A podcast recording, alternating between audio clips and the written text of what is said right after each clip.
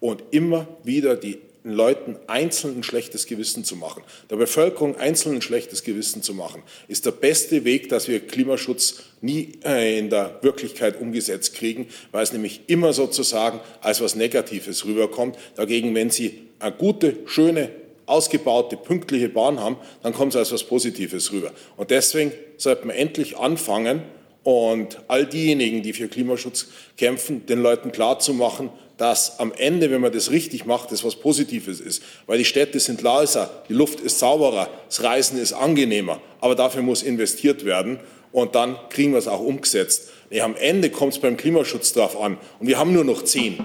Wenn man ganz optimistisch ist, 15 Jahre Zeit. Tag, liebe Kolleginnen und Kollegen. Herzlich willkommen in der, in der Bundespressekonferenz. Herzlich willkommen Katrin Göring-Eckardt, der Fraktionsvorsitzenden von Bündnis 90 Die Grünen und Anton Hofreiter, der Fraktionsvorsitzende von Bündnis 90 Die Grünen. Es geht um das Eckpunktepapier oder um die Eckpunkte für ein grünes Konjunktur- und Investitionsprogramm für einen Aufbruch aus der Krise, die wir heute vorgestellt bekommen. Und Herr Hofreiter hat das Wort. Liebe Frau Wevers, sehr geehrte Damen und Herren, wir stellen Ihnen heute unseren Zukunftspakt vor. Der Zukunftspakt liegt hier aus für diejenigen, die digital zugeschaltet sind. Sie können ihn sowohl in Kurzfassung als auch in Langfassung bei uns downloaden. Wir legen damit als erste Fraktion einen Gesamtplan vor, wie sich wirtschaftliche Erholung, Klimaschutz, sozialer Zusammenhalt und europäische Solidarität zusammenbringen lassen. Wir machen damit das, was wir von der Regierung einfordern. Wir legen eine klare Zukunftsstrategie für Deutschland vor. Mein Eindruck ist, dass wir jetzt gerade die Rückkehr der GroKo zu ihrem alten Modus erleben. Jedes Ministerium wurstelt vor sich hin, kein Plan, keine Steuerung, kein gemeinsames Ziel. Und am Ende würfelt der Koalitionsausschuss irgendetwas aus. Damit lassen sich die Herausforderungen der Zukunft nicht bewältigen. Wir stehen an einem Scheideweg. Stecken wir Geld in die Vergangenheit oder investieren wir in die Zukunft? Wir müssen in den nächsten Monaten Milliarden in die Hand nehmen.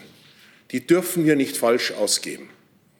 Wir schlagen dazu sechs Leitbilder vor, die die, die, die Richtung der Transformation vorgeben, die den Aufbruch beschreiben. Von einer klimaneutralen Gesellschaft über ein nachhaltiges soziales Sicherheitsversprechen bis hin zur europäischen Solidarität. Bei unseren Antworten möchte ich drei Punkte besonders herausstreichen. Unsere wirtschaftspolitischen Antworten, unsere klimapolitischen und unsere europäischen. Wir haben es mit einer sehr komplexen Wirtschaftskrise zu tun, einem Nachfrage- und Angebotsschock gleichzeitig. Wir brauchen deshalb wirtschaftspolitische Antworten auf der Höhe der Zeit. Im Zentrum unseres Zukunftspakts steht eine langfristig angelegte Strategie zur Stärkung unseres Wirtschaftsstandortes. Wir brauchen kein Strohfeuer, sondern eine Investitions-, eine Innovations-, eine Modernisierungsoffensive. Deshalb ist das Herz unseres Programms ein Investitionsfonds, der über zehn Jahre wirken soll.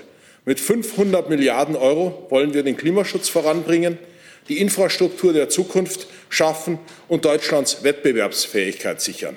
Dabei wollen wir auch steuerliche Hilfen für Unternehmen und gezielte Anreize für Investitionen in Klimaschutz und Digitalisierung. Und ich erneuere mein Angebot in Richtung Bundesregierung. Lassen Sie uns gemeinsam dafür sorgen, dass Planungs- und Genehmigungsprozesse effizienter und schneller werden. Darüber hinaus braucht es auch kurzfristige Maßnahmen. Einzelne Branchen werden noch sehr lange Zeit mit Einschränkungen arbeiten müssen. Sie brauchen eine Verlängerung und Anpassung der Direkthilfen. In einem begrenzten Maße schlagen wir auch konjunkturelle Impulse vor. Wir wollen den Ladenbesitzern und Gastronomen mit Kauf-vor-Ort-Gutscheinen helfen, sodass die Innenstädte nicht veröden und am Ende nur Amazon und andere Online-Riesen übrig bleiben. Und mit einer Energiepreissenkung über das Erneuerbare Energiengesetz wollen wir kleine Unternehmen und Privathaushalte gezielt entlasten. Unser Zukunftspakt bringt damit Klimaschutz, den Erhalt und die Schaffung von Jobs sowie die Entlastung von unteren Einkommen. Ganz entscheidend für uns ist, dass wir ab sofort alle Programme auf den Klimaschutz ausrichten. Wir stehen am Anfang einer entscheidenden Dekade für den Klimaschutz. Wenn wir jetzt nicht handeln, riskieren wir den permanenten Ausnahmezustand für die zukünftigen Generationen. Wir haben jetzt eine einmalige Chance, unser Leben zukunftsgerecht zu machen. Das sichert in Zukunft oder schafft in Zukunft Sicherheit und Wohlstand. Deshalb müssen wir Investitionen in den Klimaschutz, also in die Verkehrswende, Gebäudesanierung, Wasserstoffinfrastruktur Priorität haben. Wir brauchen eine Ausbauoffensive für erneuerbare Energien. Und es ist ja schön, wenn die Große Koalition der Windkraft nicht den endgültigen Todesstoß verpasst. Aber was notwendig ist, ist eine grundlegende Reform des Erneuerbaren Energiengesetzes, und zwar noch vor der Sommerpause.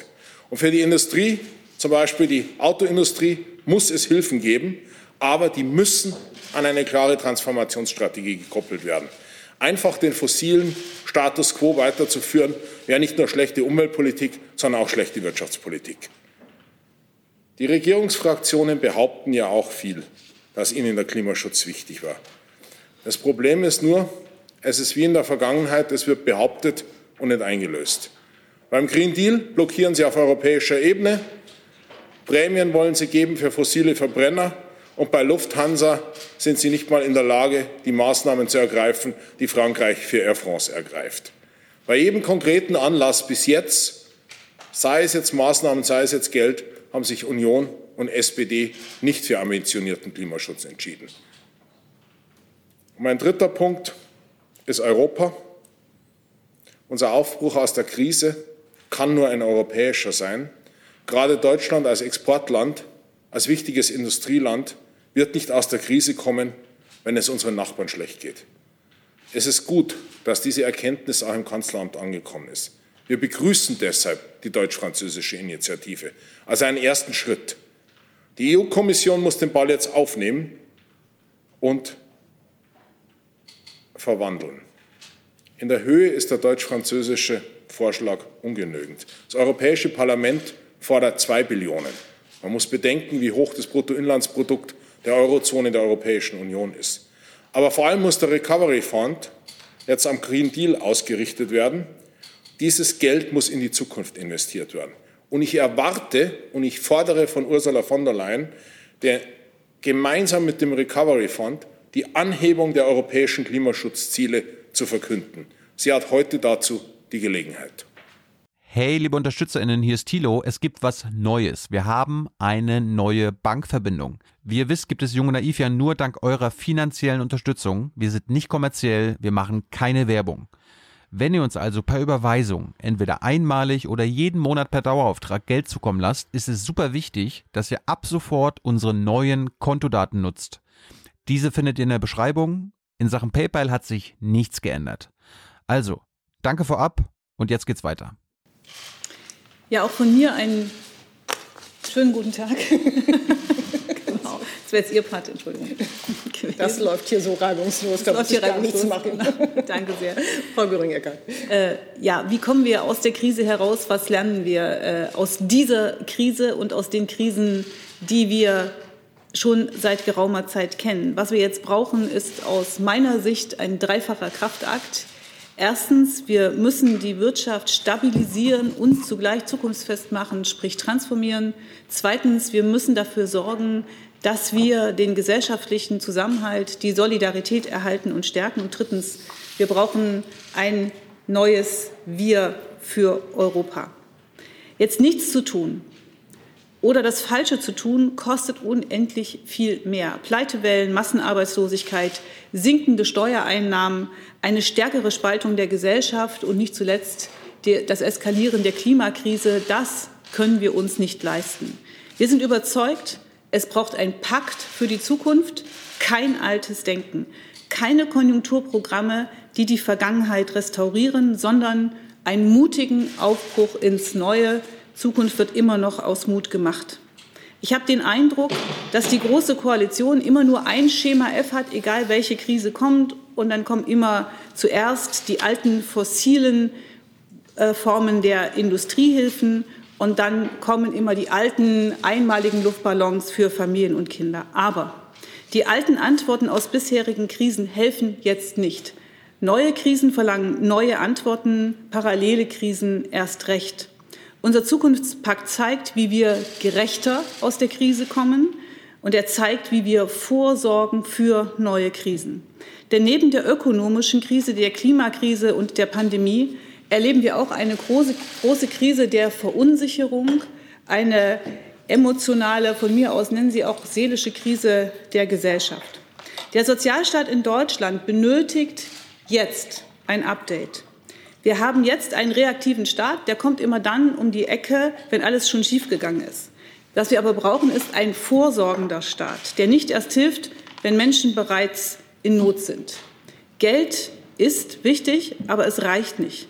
Wir wollen einen Sozialstaat, der absichert und Eigeninitiative und Selbsthilfe unterstützt.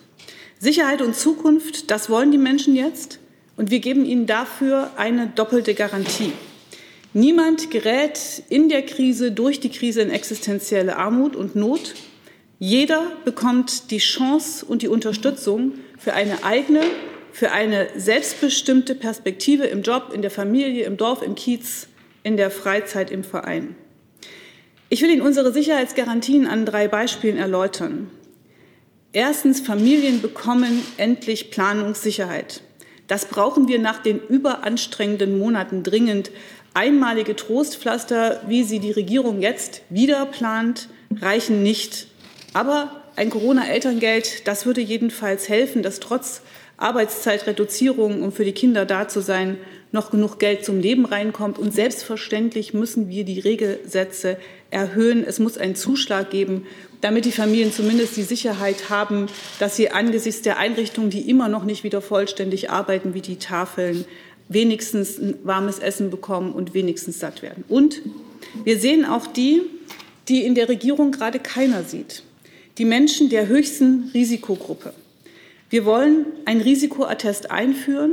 Wer zur höchsten Risikogruppe zählt und nicht an seinen Arbeitsplatz kann oder auch nicht von zu Hause arbeiten kann, der soll sich freistellen lassen und einen Lohnersatz bekommen.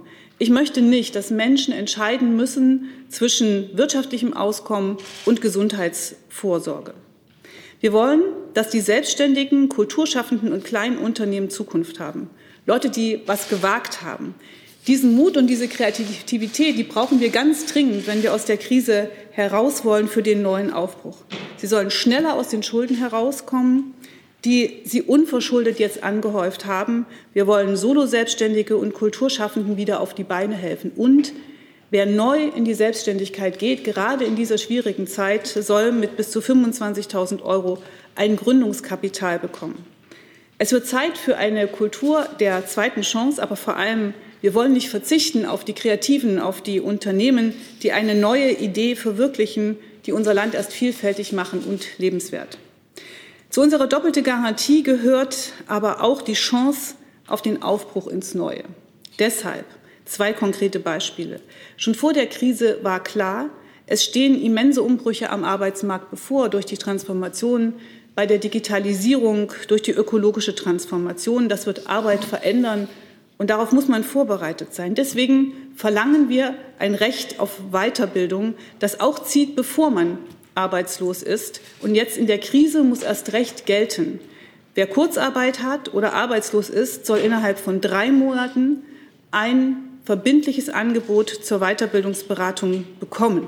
Das kann auch in jedem Betrieb passieren, aber es sollte vor allen Dingen zur Vorsorge des Staates gemacht werden, damit man weiß, welche Richtung kann ich einschlagen. Und dafür soll es auch finanzielle Unterstützung geben. Mich treibt aber noch was anderes um. Es schmerzt mich, wie Menschen jeden Alters immer mehr vereinsamen. Die Isolation dieser Krise hat es verschärft. Der Tante Emma-Laden schließt, die Buchhandlung um die Ecke wird von Amazon platt gemacht, der Bus fährt nicht mehr. Wer alleine ist, verliert auch leicht den Anschluss. Und wenn die soziale Infrastruktur wegbricht, erst recht. Vorsorgen gegen die Einsamkeit, auch das gehört zu einem Sozialstaat, wie wir uns vorstellen. Wir brauchen Orte, die Begegnungen ermöglichen, Einsamkeit vorbeugen. Das kann ein Mehrgenerationenhaus sein. Das kann ein Dorfladenverein sein, ein Park, ein Jugendzentrum. Das Miteinander die gesellschaftliche Resilienz und die Abwehrkräfte gegenüber aktuellen Krisen und gegenüber neuen Krisen zu stärken. Darauf wird es auch ankommen, wenn wir den Zusammenhalt erhalten können. Und Einsamkeit ist halt keine Privatsache, von mir aus auch keine Privatsache mehr. Es macht krank. Und Orte gegen die Einsamkeit sind zugleich gute Orte für alle. Auch das haben wir interessanterweise in der Krise ja erlebt. Wenn ich mir das Krisenmanagement der Bundesregierung gerade anschaue, dann kann ich nur den Kopf schütteln. Ich erkenne keinen Plan, das Soziale, die Klimapolitik, den Umweltschutz im Blick zu behalten. Im Gegenteil. Die Lufthansa und der alte Fuhrpark bekommen Steuermilliarden, aber Kinder und Familien maximal ein Sedativum. Das ist ungerecht, das ist aber vor allen Dingen auch hoch riskant für die Zukunft. Jetzt noch die Forderungen nach der Abschaffung des Soli für die obersten Einkommen. Das ist Klientelpolitik. Das hat überhaupt nichts mehr mit sinnvollen Konjunkturmaßnahmen zu tun. Eine solche Rettungspolitik setzt den gesellschaftlichen Zusammenhalt unnötig noch weiter unter Druck. Dabei hat uns doch bislang gerade eine große Solidarität der Mehrheit, der meisten in diesem Land durch die Krise geraten. Wir tragen, das sollten wir nicht aufs Spiel setzen. SPD und Union verfahren offensichtlich nach dem Motto, wer am lautesten streikt, dem wird geholfen. Wenn Union und SPD die Lobby der Autokonzerne sind, von mir aus, wir sind dann die Lobby der Familien und Kinder und derjenigen, die nicht gesehen sind. Gerecht aus der Krise heraus, und das zuletzt heißt auch gleichberechtigt aus der Krise. Mit unserem Zukunftspakt wollen wir auch ankämpfen gegen ein Rollback insbesondere der Frauen, der Familien in die 50er. Wir wollen, dass jetzt alle in der Krise geplanten Maßnahmen und Gesetze überprüft werden, danach, welche Auswirkungen sie auf die berufliche Entwicklung für Frauen und für Männer haben. Wir nennen das einen Geschlechtergerechtigkeitscheck.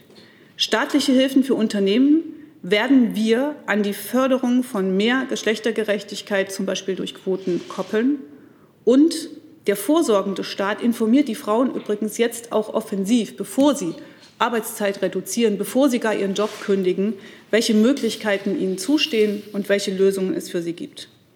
Wir haben uns mit diesem Zukunftspakt genau überlegt, was das Potenzial hat, uns als Gesellschaft zu stärken und resilient zu werden, auch gegen andere Krisen. Unser Angebot ist ein mutiger Aufbruch aus einem Guss mit Ideen und Innovationen, die die ökologische Transformation voranbringen, gleichzeitig den sozialen Aufbruch endlich schaffen, damit es gerecht zugeht.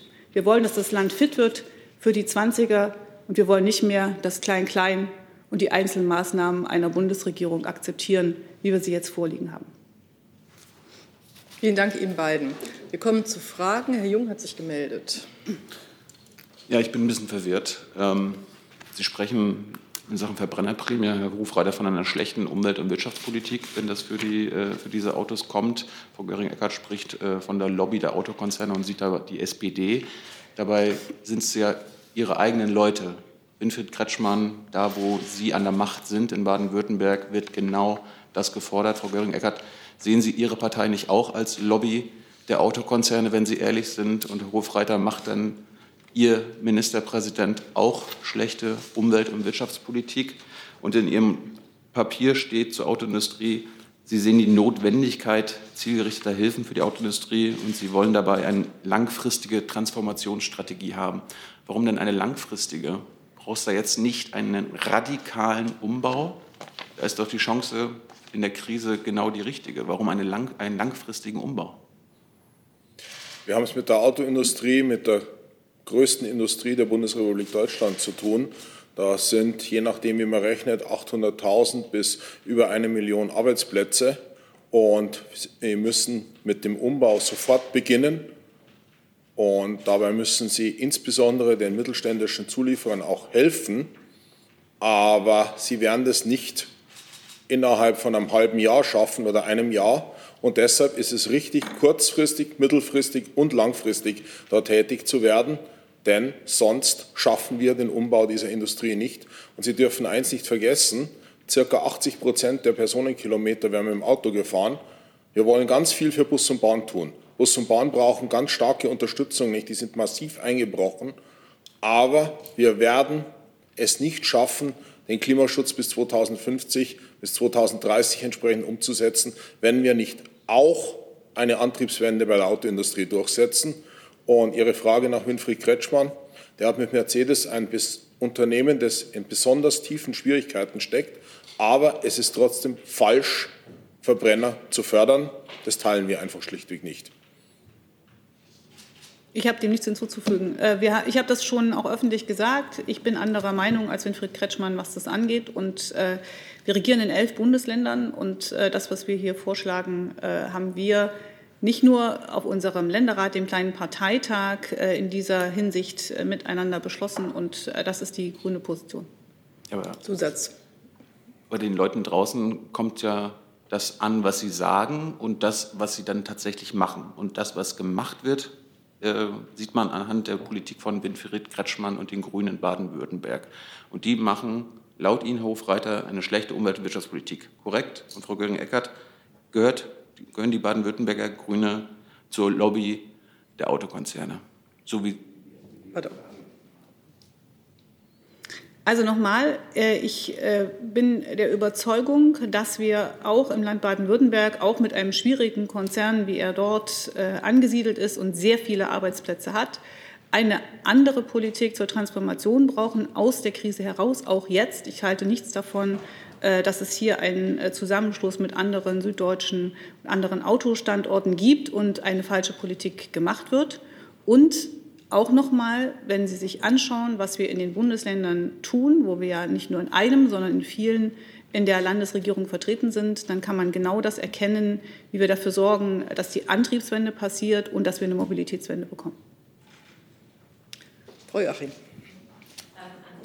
Könnten Sie das Mikrofon nehmen, dann sind Sie auch. Äh, an Sie beide die Frage ähm, von diesem Programm jetzt. Ähm, was und wie wollen Sie da Teile, ich würde jetzt mal von Teilen erstmal nur ausgehen, tatsächlich auch irgendwie umsetzen? Also die Bundesregierung wird ja Anfang äh, Juni ihr Konjunkturprogramm äh, vermutlich dann vorlegen. Wie wollen Sie da versuchen, Ihre, äh, Ihre Ideen mit einfließen zu lassen? Oder was wollen Sie vielleicht auch über den Bundesrat versuchen äh, zu, zu beeinflussen? Und wie, also welche Punkte meinen Sie sind denn wirklich realistisch umsetzbar? Also wir haben bereits zwei Auskoppelungen aus dem Zukunftspakt. Das sind Anträge oder ein Antrag zum ganzen Bereich Soziales und ein weiterer Antrag zum Bereich Ökologie. Die bringen wir bereits diese Woche in den Bundestag ein. Und wir versuchen natürlich auch mit Hilfe der Bundesländer Druck zu machen. Aber es ist erstmal ein abgerundetes Paket, das wir die, zur Diskussion stellen. Und wir haben den Eindruck, dass wir sehr, sehr viel Unterstützung, insbesondere auch aus der Wirtschaft und von den Gewerkschaften haben, dass das diesmal anders ist wie 2008, 2009 und die Bundesregierung von Kaufprämie für fossile Verbrenner bis verschiedenste andere Maßnahmen ihrem Nichthandeln bei den erneuerbaren Energien unter weitaus größerem Druck steht. Aber wir setzen halt auf die ganzen Instrumente der Opposition und des Bundesrates. Und ich glaube, dass die Bundesregierung diesmal nicht so leicht davon kommt wie 2008, 2009. Sie haben uns beide gefragt, der Druck steigt. Ähm, wenn man sich anschaut, äh, wie die äh, soziale Krise voranschreitet, was äh, Familien, was Kinder angeht. Und dieser Druck wird von außen gemacht und wir haben eine Antwort darauf. Und die Bundesregierung hat keine Antwort oder jedenfalls nur Strohfeuer wie irgendwie eine 300 Euro Prämie. Das kennen wir übrigens alles schon aus vergangenen Krisen. Das sind immer die gleichen Antworten. Und deswegen ähm, ist das ein Angebot und äh, wir werden alles dafür tun, das auch durch und umzusetzen. Aber die Verbündeten, die wir dafür haben, sind recht viele. Und ich glaube, dass wir die Bundesregierung sozusagen in die Zange nehmen werden und klar machen, dass wir nicht mehr so weitermachen können, wie das im Moment zu sein scheint. Übrigens auch nicht so, dass äh, jeden Tag eine Ministerin oder ein Minister sich hinsetzt und sagt, ich habe hier meinen Vorschlag. Wenn es nicht ein Gesamtkonzept gibt, sondern nur am Ende beim kleinsten gemeinsamen Nenner landet, dann haben wir natürlich ein riesiges Problem. Ich verstehe, dass wir ein Jahr vor Bundestagswahlen dann sind im Herbst, aber das kann nicht der Grund dafür sein, dass sich Einzelne profitieren, statt dass gemeinsam was auf den Tisch gelegt wird. Und daran, wir werden das hieran messen, an den Leitbildern insbesondere messen, ob das gelingt oder nicht. Aber wir bieten das auch gerne an als Ideenpool für das, was man vernünftigerweise macht. Ich habe zwei Fragen von äh, Kolleginnen, die uns zugucken.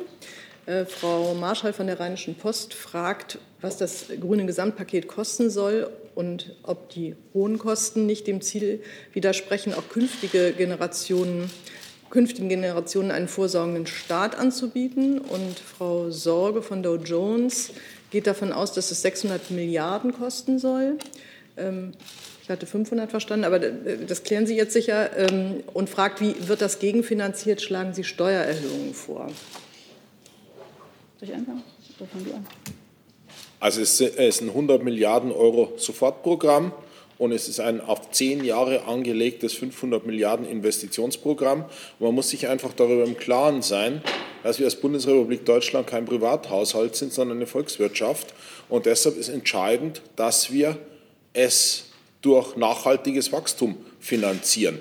Wir haben uns 2008, 2009 auch nicht aus den Schulden rausgespart, sondern die Bundesrepublik ist aus den Schulden rausgewachsen insbesondere stark über den Export auch finanziert. Das wird diesmal deutlich schwieriger und deshalb müssen wir viel für investieren, damit wir entsprechende ökonomische und diesmal eine nachhaltige ökonomische Dynamik entfalten. Nämlich, wenn man diese Investitionen nicht tätigt, wird es nicht nur sozial und ökologisch und ökonomisch teurer, sondern es wird auch haushaltspolitisch teurer, weil eigentlich über massenhafte Pleiten, über mangelnde Wettbewerbsfähigkeit und einer eskalierenden Klimakrise es für den Staatshaushalt deutlich teurer wird, als wenn man die Investitionen jetzt tätigen würde. Also ich kann es äh, nur bestätigen, alles, was wir, was wir jetzt hier vorschlagen, kostet natürlich Geld. Es ist gesagt worden, 100 Milliarden sofort, 500 Milliarden für die äh, Transformation. Wenn wir das nicht machen, wird es sehr, sehr viel teurer und schränkt vor allen Dingen auch den Gestaltungsspielraum der künftigen Generationen massiv ein, sowohl ökologisch als auch ökonomisch, als auch was die Frage der sozialen Absicherung angeht. Das können wir nicht wollen. Und deswegen sagen wir, wenn wir einen vorsorgenden Staat haben, dann müssen wir jetzt investieren. Was nicht investieren bedeutet, erleben wir übrigens gerade. Wir haben das nämlich in der Vergangenheit nicht gemacht. Und deswegen stehen wir in den Schulen da ohne Digitalisierung. Deswegen stehen wir jetzt da an vielen, vielen Stellen ohne Investitionen, die dringend notwendig gewesen wären, mit denen wir jetzt in dieser Krise schon viel besser darstellen. Also ein Lernen aus der Krise heißt auch, jetzt zu investieren, um vorbereitet zu sein. Offen ist noch die Frage, ob Sie Steuererhöhungen vorschlagen? Also es ist ganz klar, dass wir, ähm, wenn wir aus dieser Krise herauskommen, die Frage, wer die Kosten trägt, wer die Schulden wie abbezahlt, das Prinzip, starke Schultern tragen mehr als schwache, aufrechterhalten müssen. Wie das konkret passiert, muss man sich übrigens dann anschauen, wenn wir aus der Krise raus sind und wenn wir wissen, wer in welcher Situation ist. Dass es dafür verschiedene Instrumente gibt, weiß jede und jeder. Aber wir müssen dann schauen, wer kann was dazu tatsächlich beitragen. Dass das geschehen muss, ist auch eine Frage des Zusammenhaltes. Und daran führt kein Weg vorbei. Man muss eins ganz klar sagen. Das Prinzip, starke Schultern müssen mehr tragen wie schwache Schultern gilt.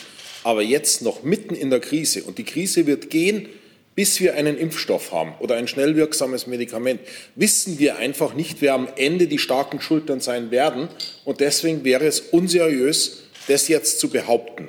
Und deswegen kann man das erst dann behaupten, wenn wir durch die Krise durchgekommen sind. Gut, Herr Jung hatte sich noch mal gemeldet. Ich wollte mal zur Lufthansa-Rettung fragen, Herr Hofreiter. Sie hatten, äh, glaube ich, die Air France-Rettung als Vorbild äh, angesprochen. Ähm, Etwas besser das wollte ich gerade ansprechen, da gibt es kein Verbot von Inlandsflügen. Die Air France muss bis 2025 nur 2 Prozent des Treibstoffverbrauchs auf, äh, auf Biokerosin abdecken. Und bis 2030 soll die Linie pro Passagierkilometer um 50 Prozent gesenkt werden. Sind das grüne Vorstellungen einer, äh, einer Fluglinienrettung? Ist das Ihr Ernst? Und Göring, Frau Göring-Eckardt, Sie sagten ja, Sie wollen Ihr soziales Profil schärfen. Die Grünen sind ja auch in Sachsen und Brandenburg äh, an der Regierung beteiligt und da gibt es jetzt Vorschläge, dass in der Lausitz eine Sonderwirtschaftszone errichtet wird, was um, äh, übersetzt ja einfach nur heißt, Arbeitnehmerrechte werden dort beschnitten. Wie stehen Sie dazu? Also ich habe übrigens nicht gesagt, dass wir unser soziales Profil stärken wollen, sondern ich habe gesagt, äh, wie ich, äh, und auch nicht schärfen, sondern ich habe gesagt, äh, dass ich äh, überzeugt davon bin, dass wir, wenn wir diese Krise bewältigen müssen, äh, wollen, dass wir dann den gesellschaftlichen Zusammenhalt stärken müssen und dass wir resilient werden müssen, auch was den Sozialstaat angeht. Äh, wenn wir uns äh, die Lausitz anschauen, äh, ich habe jetzt mir dieses Landesprogramm nicht im Einzelnen angeschaut, das tue ich gerne noch, aber wenn wir uns die Lausitz anschauen, dann wissen wir, dass wir da nicht weniger Arbeitnehmerrechte brauchen, sondern wir brauchen mehr Möglichkeiten der Transformation.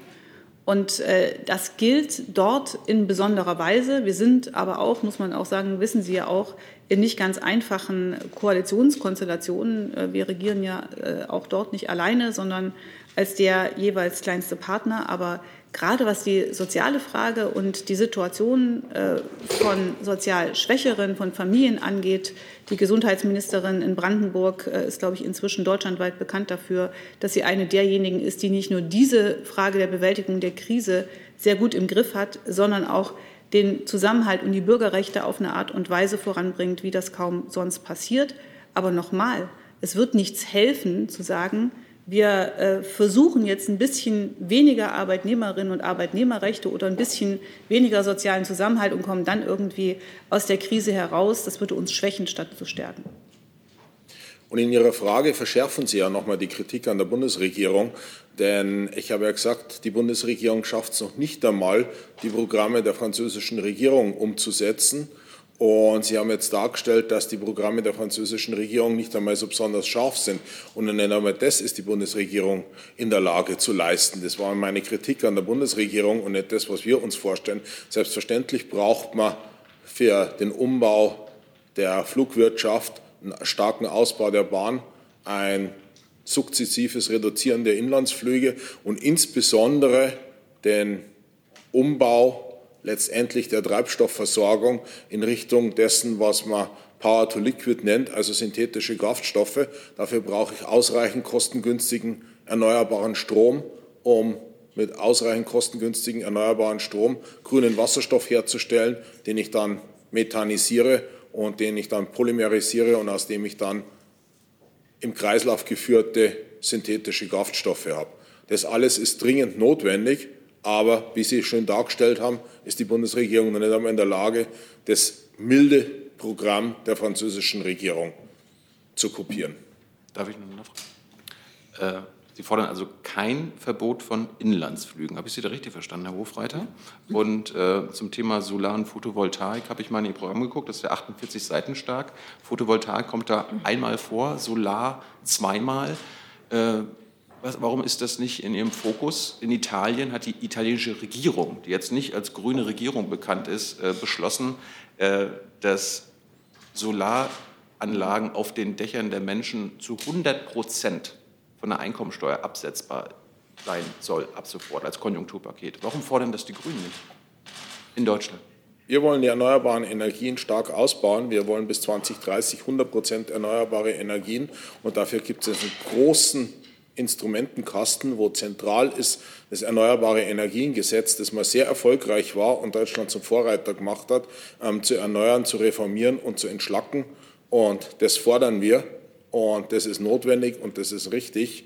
Und das, wenn wir umsetzen mit der Entschlackung der Planungsprozesse, insbesondere bei der Windkraft, dann führt das zu den entsprechenden Ergebnissen. Aber wie gesagt, das Programm umfasst sehr vieles bis zur Pandemiewirtschaft, also dass wir ausreichend Tests und Schutzmaßnahmen haben. Und wenn wir alle Details zu allen Punkten aufgeschrieben hätten, dann hätten Sie ein 500-Seiten-Paket bekommen und hätten es wahrscheinlich nicht geschafft, es durchzulesen. Und zu den Inlandsflügen, die wollen wir nach und nach ersetzen durch vernünftigen Bahnverkehr, sodass sie am Ende sozusagen auslaufen können. Ich glaube, die äh, Zielmarke, die wir uns da gesetzt haben, ist 2035, wenn ich es richtig im Kopf habe.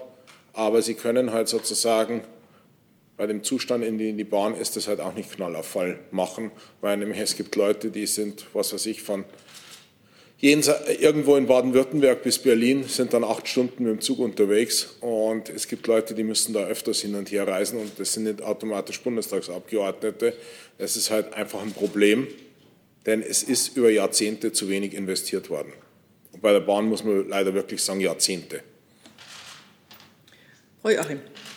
Ähm, eine Frage an Frau Göring-Eckardt. Sie hatten ja gerade gesagt, dass Sie zur ähm, Umsetzung äh, dieses Programms auch äh, Verbündete, viele Verbündete in der Wirtschaft haben. Mich würde mal konkret interessieren, wer das ist Und ähm, Herr Hofreiter, Sie sagten zur Finanzierung nochmal, ähm, dass das eben über nachhaltiges Wachstum passieren müsste. Können Sie das nochmal genau erklären, wie für Sie nachhaltiges Wachstum aussieht? Weil für mich bedeutet Wachstum letztendlich immer irgendwie Ressourcenverbrauch.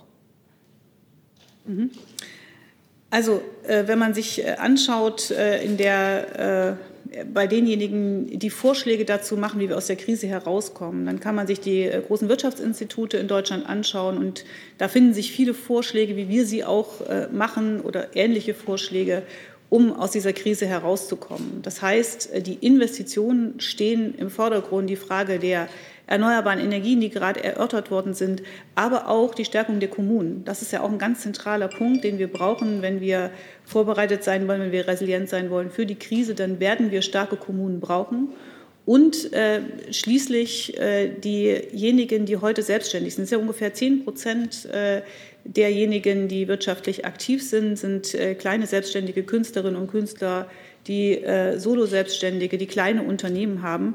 Und äh, auch bei denen ist ganz klar, die Vorschläge, die hier gemacht sind, also beispielsweise, dass der Lebensunterhalt für eine bestimmte Zeit gesichert wird und dass sie nicht alle zum Grundsicherungsamt laufen müssen etc.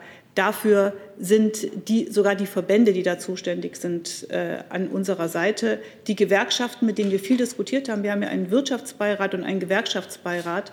Und äh, auch äh, die Diskussionen mit denen haben ergeben, dass wir solche langfristigen Investitionen brauchen. Das ist vielleicht noch ein wichtiger Punkt, dass wir jetzt Zusagen brauchen, die nicht für jetzt gerade nur wichtig sind, also nicht nur eine Soforthilfe, sondern wir brauchen einen langfristigen Investitionspfad, damit die Unternehmen planen können, damit sie Leute einstellen können, damit sie wissen, das Geld wird auch in den nächsten Jahren, deswegen haben wir diesen zehn-Jahres-Zeitraum bei den meisten Sachen festgelegt, damit die auch für die nächsten zehn Jahre wissen, darauf können sie sich verlassen. Sonst wird es nämlich keiner machen. Sonst ist die Unsicherheit, die wir auch gerade haben in der Wirtschaft, die wir ökonomisch haben, der Maßstab dafür, was man tut oder was man lässt. Und deswegen muss es diese langfristigen Investitionen geben. Und auch gerade dafür sind Gewerkschaften, auch Unternehmen, auch Wirtschaftsinstitute an unserer Seite. Wir brauchen, wenn wir die Klimaziele einhalten wollen und insbesondere auch wenn wir die Biodiversität retten wollen, einfach eine ganze Reihe von Investitionen und Maßnahmen, Ausbau erneuerbarer Energien, Stärkung der Stromnetze, Digitalisierung in vielen Bereichen, Umbau der Chemieindustrie, Umbau der Stahlindustrie, starken Ausbau von Bus und Bahn, Umbau der Autoindustrie, Gebäudesanierung. Wenn Sie all das zusammennehmen, natürlich müssen auch Bereiche schrumpfen, wie zum Beispiel der Bereich der Kohle, wie zum Beispiel der Bereich der Erdölwirtschaft. Aber wenn Sie all das zusammennehmen, dann glaube ich, auch wenn es als alleiniger Maßstab falsch ist, wird da am Ende über die nächsten Jahre erstmal ein Wachstum vom Bruttoinlandsprodukt äh, rauskommen. Und wir sagen nachhaltig, weil nämlich blindes Wachstum einfach nichts bringt, sondern am Ende die Zerstörung der Umwelt mit drin ist. Aber nachhaltig wird, wie gesagt, auch insgesamt wird dann äh, BIP-Wachstum rauskommen. Und es muss nicht automatisch mit einer Ressourcenverschwendung einhergehen, nämlich was ein weiterer ganz entscheidender Punkt ist, der viel zu wenig diskutiert wird in der Öffentlichkeit, ist, dass wir die Ressourcen im Kreislauf in Zukunft führen. Also dass wir das Kupferatom immer wieder in den Elektromotor einbauen, dass wir das Lithiumatom immer wieder in die Batterie ähm, einbauen, dass wir auch im Bereich der Photovoltaik, auch im äh, Bereich der Windkraft in allen Bereichen sozusagen zu geschlossenen Kreislaufen kommen. Oder denken Sie an sowas äh, wie den ganzen Bereich der Plastikverpackungen. Da müssen, müssen wir umbauen in Richtung von möglichst wenig Einsatz von nicht verrottbaren Plastikstoffen in Richtung von wiederverwertbaren Verpackungen. Das alles wird gigantische Investitionen und gigantische Wirtschaftstätigkeiten nach sich ziehen. Und wenn wir damit vorne dabei sind, kann man das auch noch ganz hervorragend exportieren. Und das ist das, was wir unter nachhaltigem Wachstum verstehen. Natürlich müssen, wie gesagt, Bereiche auch schrumpfen, zum Beispiel die Braunkohle, zum Beispiel die Steinkohle. Ich habe hier noch Stichwort Investitionen und Finanzierung äh, noch einen Nachtrag. Sie sprechen sich ja auch für die ähm, Reform der Schuldenbremse aus oder Änderung der Schuldenbremse aus. Wie soll das aussehen? Wir wollen die Schuldenbremse reformieren, sodass möglich ist, äh, dass wir eine Nettoinvestitionsregel drin haben, dass man entsprechend die Investitionen nicht mehr negativ zu Buche schlagen Ursprünglich sozusagen war es da dann möglich, jedes Jahr mindestens 35 Milliarden Euro zusätzlich äh, zu investieren. Angesichts der Tiefe der Krise muss man da natürlich auch nochmal genau hinschauen, ob das wirklich ausreicht. Allerdings muss man dann auch bedenken, dass wir da auf europäischer Ebene Regeln haben. Aber ich glaube, auch die Regeln auf europäischer Ebene muss man sich anschauen angesichts der Tiefe der Krise. Jetzt habe ich noch eine Frage zu einem anderen Thema vom äh, Kollegen Pascal Beuker von der Taz. Er fragt Sie, Frau Göring-Eckardt, äh, zum Thema soziale Krise. Wann und unter welchen Bedingungen soll, sollen nach Ihrer Ansicht die Schulen und Kitas wieder vollständig geöffnet werden? Also wir haben ja jetzt äh, diverse Untersuchungen und Studien, auch gerade in Baden-Württemberg, eine äh, groß angelegte Studie, die äh, über die Frage geht, inwiefern Kinder ansteckend sind oder das Virus weitertragen können. Ich finde, auf der einen Seite muss natürlich immer dafür gesorgt werden, dass, dass, dass das, was man tut, man faktenbasiert macht. Aber die Gesundheitsvorsorge betrifft eben nicht nur den Coronavirus, sondern es geht weit darüber hinaus. Wir wissen, dass viele Kinder inzwischen darunter leiden, dass sie ihre Freunde nicht sehen, dass sie zu Hause sind. Wir sehen, dass die soziale Schere immer weiter auseinandergeht. In den, äh, bei den Schülerinnen und Schülern insbesondere, weil die einen zu Hause gute Unterstützung kriegen und die andere sie nicht bekommen können. Und deswegen äh, sage ich, wir brauchen erstens eine Planbarkeit und eine klare Perspektive. Und die Eltern und die Kinder müssen wissen, was ist ab September los. Haben wir dann tatsächlich eine komplette Öffnung der Schulen? Sind Lehrerinnen und Lehrer, sind Betreuerinnen und Betreuer da, ja oder nein? Aber auch schon vorher. Ich habe mit vielen äh, gesprochen, die für Grüne in den kommunalen äh, in kommunaler Verantwortung sind, Dezernentinnen, Dezernenten, Bürgermeister, die alle gesagt haben, ja, wir sorgen auch schon dafür, dass es eine Ferienbetreuung gibt, und zwar nicht nur eine Notbetreuung. Also wir müssen sehr schnell wiederkommen zum Regelbetrieb in den Kitas, zum Regelbetrieb in den Schulen. Dafür wird es sehr viel Fantasie brauchen, wie man größere Räume zur Verfügung stellt, äh, ob das dann andere öffentliche Räume sind als die Schule, damit man besser Abstand halten kann.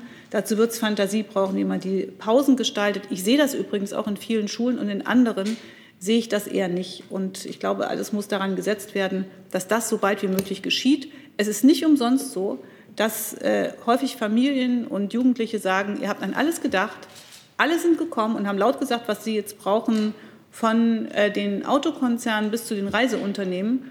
Und bei den Kindern habt ihr dann gesagt, schauen wir mal und irgendwann wird sich schon was ergeben. Das geht nicht so. Wir brauchen eine Planbarkeit und klare Perspektive. Wir brauchen Tests, damit weniger die Kinder getestet werden können, weil die sind, erkranken ja in der Regel nicht so schwer. Aber vor allen Dingen die Lehrerinnen und Lehrer, die Erzieherinnen und Erzieher, die müssen diese Möglichkeit regelmäßig haben, damit wir nachvollziehen können, wenn es problematisch wird. Das ist richtig. Aber diese Vorsorge, Tests und dafür zu sorgen, dass auch äh, unter anderen Bedingungen der Schulbetrieb wieder aufgemacht wird, das ist ganz dringend notwendig. Herr Jung, nochmal. Ja, ich möchte mal zum Wachstumsthema zurückkommen, Herr Hofreiter. Äh, ich höre schon die Scientists for Future schreien, äh, wenn Sie hier von nachhaltigem Wachstum sprechen.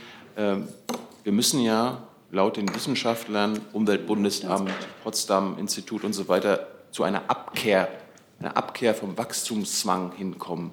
Der ganze Staat, unsere Staatshaushalte, unsere Konzerne äh, sind ja auf Wachstum ausgerichtet und sie müssen ja quasi immer zwingen. Und da höre ich von Ihnen jetzt nicht, dass Sie diesen Wachstumszwang beenden wollen, sondern Sie rebranden das hier als nachhaltiges Wachstum, aber es soll immer weitergehen.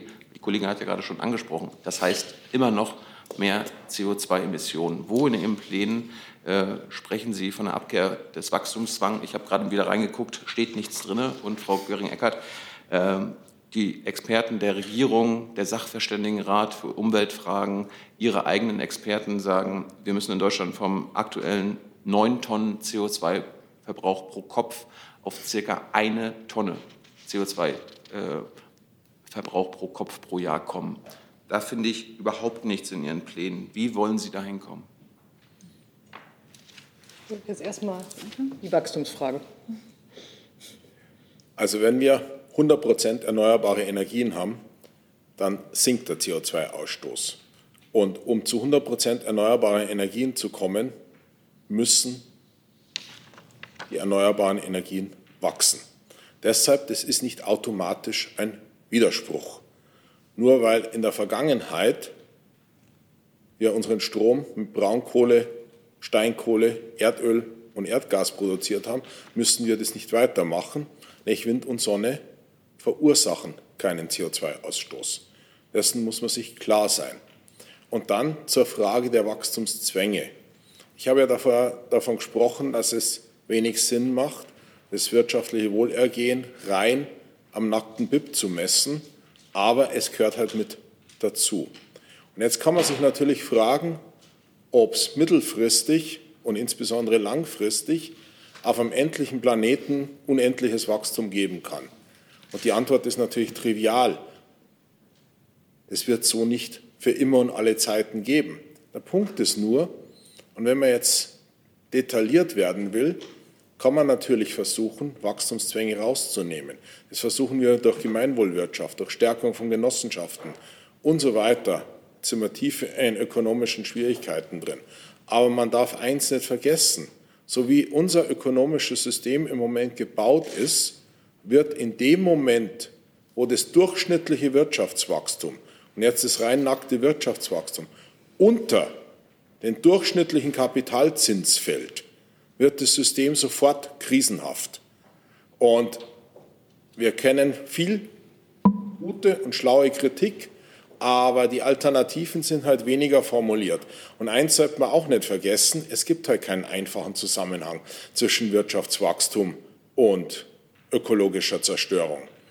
Das Land mit dem geringsten Bruttoinlandsprodukt pro Kopf, das ist Haiti in der westlichen Hemisphäre. Es ist ökologisch betrachtet gleichzeitig das am stärksten zerstörte Land. Eins mit einem sehr hohen Bruttoinlandsprodukt ist Norwegen und es ist ökologisch deutlich weniger zerstört. Also die Zusammenhänge sind nicht einfach, die Zusammenhänge sind nicht linear und man sollte sich vor dem Fehler hüten, den die Konservativen immer gemacht haben, sich völlig aufs BIP zu fixieren. Das ist in beide Richtungen falsch. Da kann ich äh, mit der Frage, die Sie gestellt haben, äh, anschließen. Natürlich wird es äh, darum gehen, auch übrigens dabei immer weiter nachzusteuern. Das Problem ist ja nicht, dass wir jetzt bei Null anfangen und uns mal überlegen, wie es geht, sondern das Problem ist, dass wir so lange in die falsche Richtung gelaufen sind. Wenn Sie sich unsere Programmatiken anschauen der letzten Jahre, dann haben die immer auf das aufsetzen müssen, logischerweise, was gerade Realität war. Und wir haben jetzt eine Realität, die so lange in die falsche Richtung, in die immer weiter ansteigende Ressourcenverschwendung gegangen ist, dass wir nur an dieser Stelle jetzt sagen können, wie kann es weitergehen. Das heißt, wir brauchen eine sehr radikale Wende. Deswegen haben wir auch diese Frage, wie schnell können wir eigentlich mit 100 Prozent Erneuerbaren agieren. Deswegen haben wir die Frage, woran orientieren wir uns, an welchen Größen, an 1,5 Grad, an 2 Grad, ja auf Parteitagen sehr intensiv diskutiert und haben auch eine Entscheidung getroffen. Und äh, wenn Sie sich, deswegen habe ich hier gerade nachgeschaut, auf der Seite zwei, nee, auf der Seite, doch auf der Seite 2 der Kurzfassung äh, haben wir das sehr bewusst nochmal aufgeschrieben äh, im unteren Bereich, äh, wie wir die äh, Messbarkeit und die Kriterien verstehen. Wir haben ja jedes Mal, wenn äh, die Bundesregierung ihren Jahreswirtschaftsbericht vorgelegt hat, einen Jahreswohlstandsbericht daneben gestellt, um die anderen Kriterien, die notwendig sind, um das zu beschreiben, wie sich Gesellschaft eigentlich entwickelt, in die Debatte zu werfen und auch zu sagen, und daran messen wir das. Das ist eben nicht nur das BIP, sondern wir messen es auch an den anderen Kriterien, die hier jetzt nur äh, beispielhaft und unvollständig aufgeführt sind. Ist für Sie eigentlich ein CO2-Budget für Deutschland eine relevante Zahl? Die Bundesregierung weigert sich ja, das CO2-Budget äh, wissenschaftlich äh, anzuerkennen. Ähm, wie ist das bei den Grünen? Da kann man ja dann gut absehen, wie viel wir quasi noch verbrauchen können die nächsten Jahre. Und Frau göring ich möchte noch mal daran erinnern, äh, Sie haben die, Antwort jetzt nicht, also die Frage nicht beantwortet. Mit den aktuell neun Tonnen verbraucht ein Deutscher pro Jahr an CO2. Wir müssen auf unter eine Tonne kommen. Warum, wo, wo sind da Ihre Forderungen? Wie wollen Sie da hinkommen? Das ist ähm, alles in unseren längerfristigen Programmen hinterlegt. Wir wollen klimaneutral werden. Klimaneutral bedeutet am Ende, dass wir bei null Tonne CO2 in der Bilanz rauskommen. Und der Budgetansatz ist ein spannender Ansatz zum Messen, aber transparenter und für die Politik oft operationalisierbarer sind Jahreszahlen. Und deswegen wollen wir zum Beispiel bis 2030 100 Prozent erneuerbaren Strom oder wollen wir bis 2035 die Inlandsflüge ersetzen? Wollen wir entsprechend aus dem Verbrennungsmotor aussteigen und so weiter und so fort? Das ist zum Teil plausibler, aber aus wissenschaftlicher Sicht zu messen, wie erfolgreich das man ist, ist der Budgetansatz ähm, sicher der transparenteste. So, Frau Joachim. Ja, nochmal eine Frage. Ähm, glaube, das ist ähm, wahrscheinlich für Herrn Hofreiter ähm, die Frage. Es geht um die Wasserstoffstrategie der Bundesregierung. Die sollte ja eigentlich heute im Kabinett, nee, morgen, glaube ich, nee, heute im Kabinett sein. Heute. Genau. Und ähm, ist ja wieder verschoben worden. Einmal, was, wie Sie das bewerten, dass es da offensichtlich irgendwie nicht vorwärts geht und ähm, zweitens, wie, ähm, wie viel, also inwiefern wir eigentlich für eine funktionierende, wirklich auch ausreichende Wasserstoffstrategie, inwiefern wir da Wasserstoff auch äh, importieren müssten aus dem Ausland. Also es ist hochproblematisch, äh, dass die Wasserstoffstrategie wieder verschoben wird, nämlich wir brauchen große Mengen grünen Wasserstoff für die Stahlindustrie, um die CO2 frei zu machen, für die Chemieindustrie, um die CO2 frei zu machen. Die wollen auch beide. Zum Beispiel Salzgitter hat seit Jahren Pläne in der Schublade für ein CO2-freies Stahlwerk. Die Chemieindustrie hat gesagt, das ist ihr Plan zum Ausstieg aus der Erdölnutzung. Man darf nicht vergessen, dass Erdöl der Hauptgrundstoff äh, für die moderne Chemie ist. Das muss man ersetzen durch grünen Wasserstoff. Dann brauchen wir es natürlich auch als Grundlage für Power to Liquid, also synthetische Kraftstoffe, insbesondere für die Flugwirtschaft, aber auch zum Teil für Schiffe.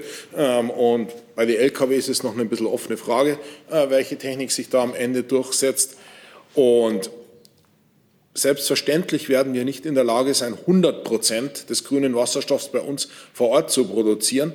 Aber grüner Wasserstoff ist nicht so gut transportierbar wie Rohöl. Deswegen brauchen wir deutlich, deutlich mehr Ausbau von erneuerbaren Energien, nämlich sonst ist die gesamte Grundstoffindustrie über kurz oder lang weg und diese Verzögerung des Ausbaus der erneuerbaren Energien beziehungsweise dieses Abbürgen, dieser Einbruch, den man die letzten Jahre erlebt hat, das ist ein Angriff auf die Wettbewerbsfähigkeit der zukunftsfähigen Teile unserer Industrie. Nämlich die brauchen kostengünstigen grünen Wasserstoff. Und Teil davon muss hier auch bei uns produziert werden.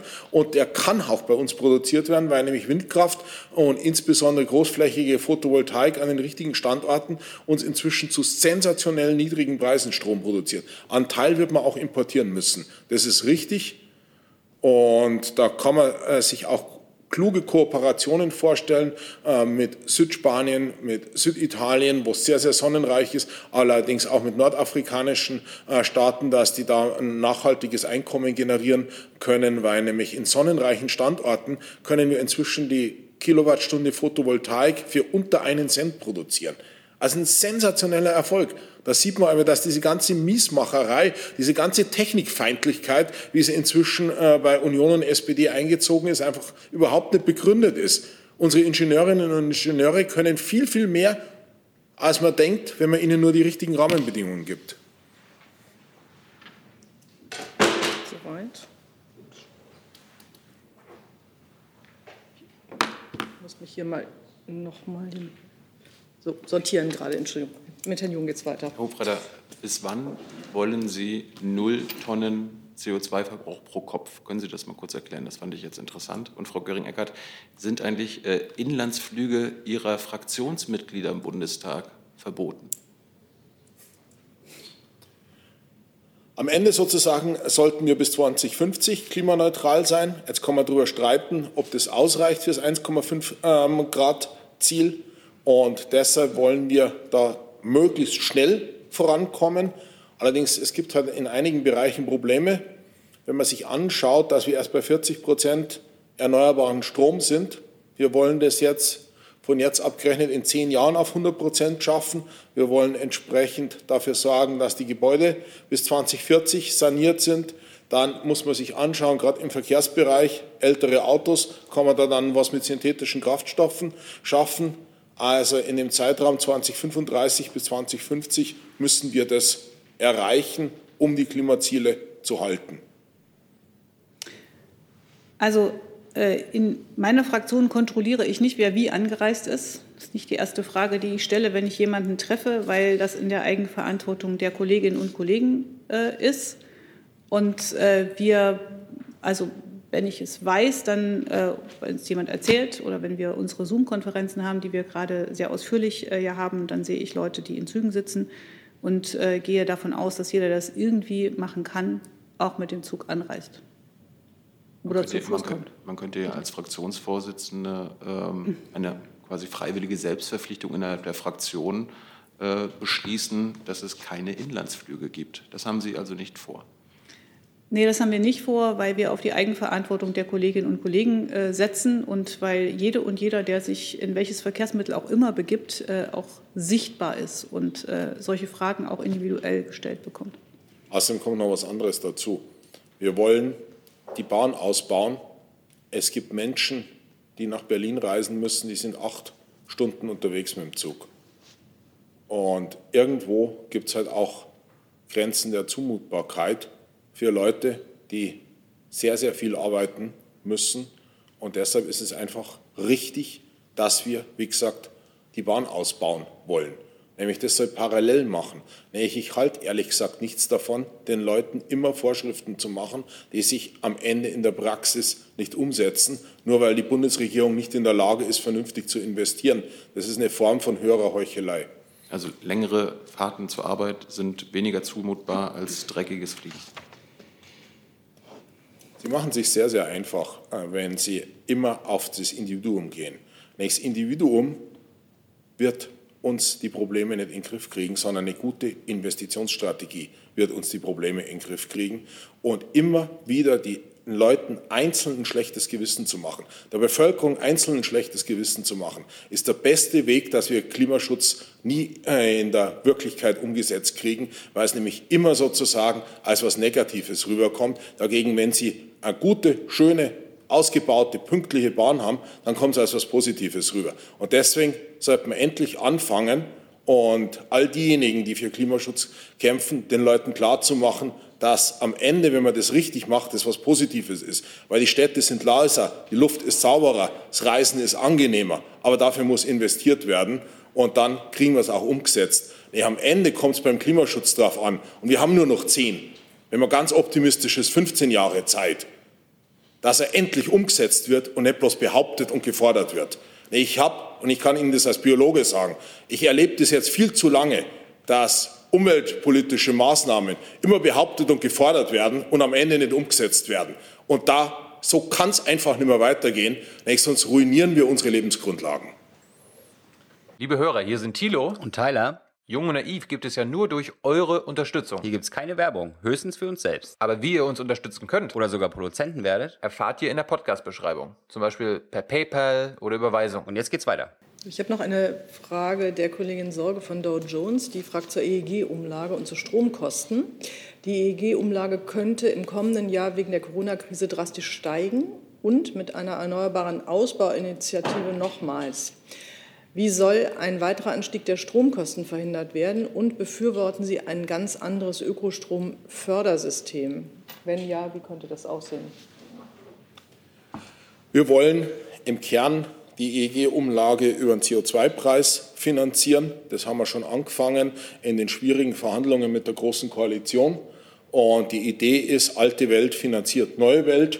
Und durch einen ambitionierten Anstiegspfad beim CO2-Preis wollen wir die Einnahmen, die wir dabei erzielen, dafür nutzen, um den Strompreis zu senken. Und das halte ich auch für absolut richtig. Nämlich Strom ist bereits jetzt der CO2-freiste Energieträger, den wir haben, mit einem Anteil von 40 Prozent Erneuerbare. Und er ist gleichzeitig der am höchsten belastete mit Abgaben. Das macht keinen Sinn. Deshalb die Einnahmen aus dem CO2-Preis nehmen, um den Strompreis abzusenken. Das macht Sinn und ist logisch. Ich habe keine weiteren Fragen hier und keine weiteren Fragen auch von den Kollegen, die uns zugucken. Guck noch mal, sieht nicht so aus. Dann danke ich herzlich für Ihr Kommen und schließe die Pressekonferenz.